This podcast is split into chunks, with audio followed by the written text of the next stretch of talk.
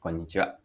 いつもありがとうございます。パーソナリティのアクシスという会社の代表をやっている多田翼です。この配信はビジネスセンスを磨くというコンセプトで毎日更新をしています。今日は何の話なんですけれども、マーケティングです。マーケティングの文脈で価値を出すためにどうすればいいか、どういうことを意識しておけばいいかなという話をします。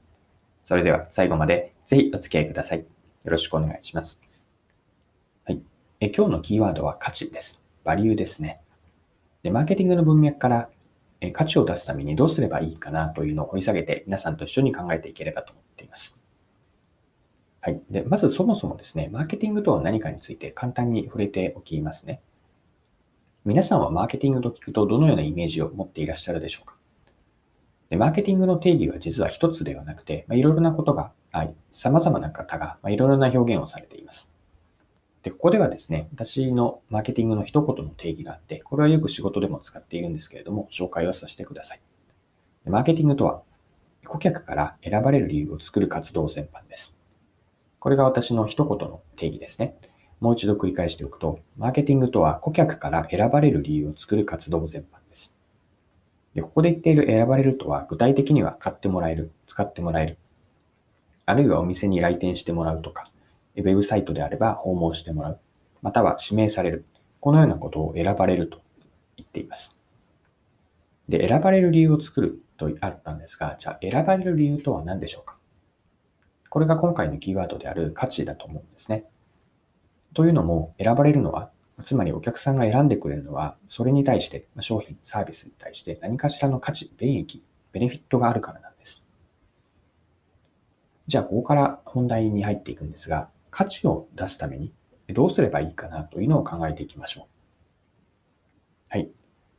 マーケティングの文脈から選ばれる理由とは価値でした。ということは自分たちが選ばれるためにはいかに価値を出していってそれをお客さんに提供する、届けられるかなんですね。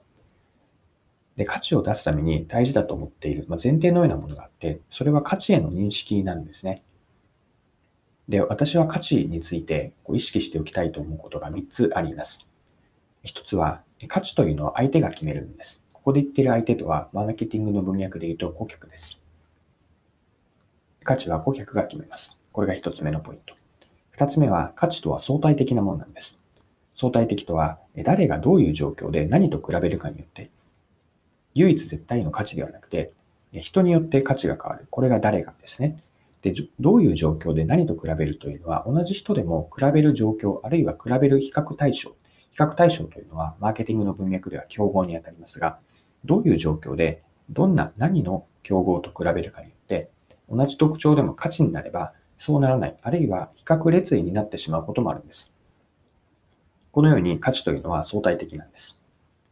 まあ、例えばこれ極端な例なんですけれども、えっ、と、コップに今、水道水があったとします。日常の生活では水道水はそこまでじゃあお金を払ってほしいかというとそうではないですよね。まあ、自宅では水道線をひねれば水が出ます。なので、例えばそうですね、えっと、コンビニで売っているミネラルウォーターと比べて、じゃあ水道水に価値があるかというと、多くの人にとってはお金を払ってでもミネラルウォーターのペットボトルを買うという選択をするでしょう。しかし、水道の水というのも価値になるときはありますよね。例えば、えっと、何か緊急事態が起こったとき、うん例えば、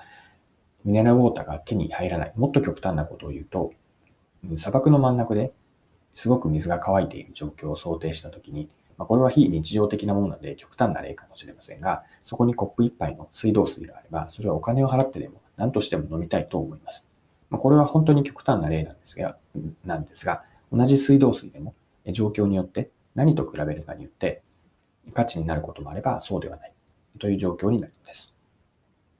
はい。で価値への認識の認識をする上で大切なことの3つ目は期待値によります。これは相手が事前の期待をどれぐらい高めに、あるいは低めに持っているかによって、それを経験した時の、えっ、と、価値は変わってきます。まあ、このような価値は相手が決めて相対的なもので、さらに事前事前の期待値による、このように価値というのはすごく不安定というか、こう流動的で変わりやすいものです。で、以上の前提を踏まえて、じゃあ価値を出すためにどうするかなんですね。マーケティングの文脈で結局のところを突き詰めるとこれかなというのは、私は顧客理解だと考えます。まあ、もっと言うと、顧客という一人の人間、あるいは複数の人間でもいいですが、人間の理解をどれだけ深くできるかに行き着くんですよね。というのも、マーケティングの文脈で、先ほど価値で大切なのは相手が決める。それも相対的なものであると言いました。これはつまり、顧客がどう自分たちの提供するものに対して価値を感じてくれるかですね。まあ、ということは、顧客理解というのは突き詰めると、誰がなぜ選んでくれるのか、まあ、それはどんな価値を期待値として持っているか、求めているかなんです。そして実際に商品やサービスをどのように使うのか、まあ、その利用シーン、あるいは利用シーンのバックグラウンドとして、このような背景があって、こういう使い方をして、で、その使い方の中にこういうドライバー、そのドライバーがあって、すごく感情的な価値もある。えー、機能価値、感情価値の両方からこういうげ便利さ、嬉しさ、楽しさがあって、それが相対として価値になっていくんですね。まこのように顧客理解を解像度高くして、自分たちの何が価値として受け入れられているのか、その価値は、まあ、ったらいいな程度のものなのか、それともお金が、お金を払ってでも何としても必要であると思ってもらってもらえる、思ってもらっているのか、このような地道な顧客理解、ひいては人間理解ですよね。これを続けていくことによって、え価値を見出して、まそれを実現していくというのがマーケターに課された役割で、まこれは簡単ではないんです。まただ一方で、私は醍醐味があると思っていて、顧客理解をして、それに対するソリューションを提供する。そしてソリューションが価値を生んで、その価値がお客さんの多少なりとも少しでもいいので幸せとか B2B のビジネスであれば、顧客の成功に貢献していく。これがマーケティングの面白さかなと、私は考えます。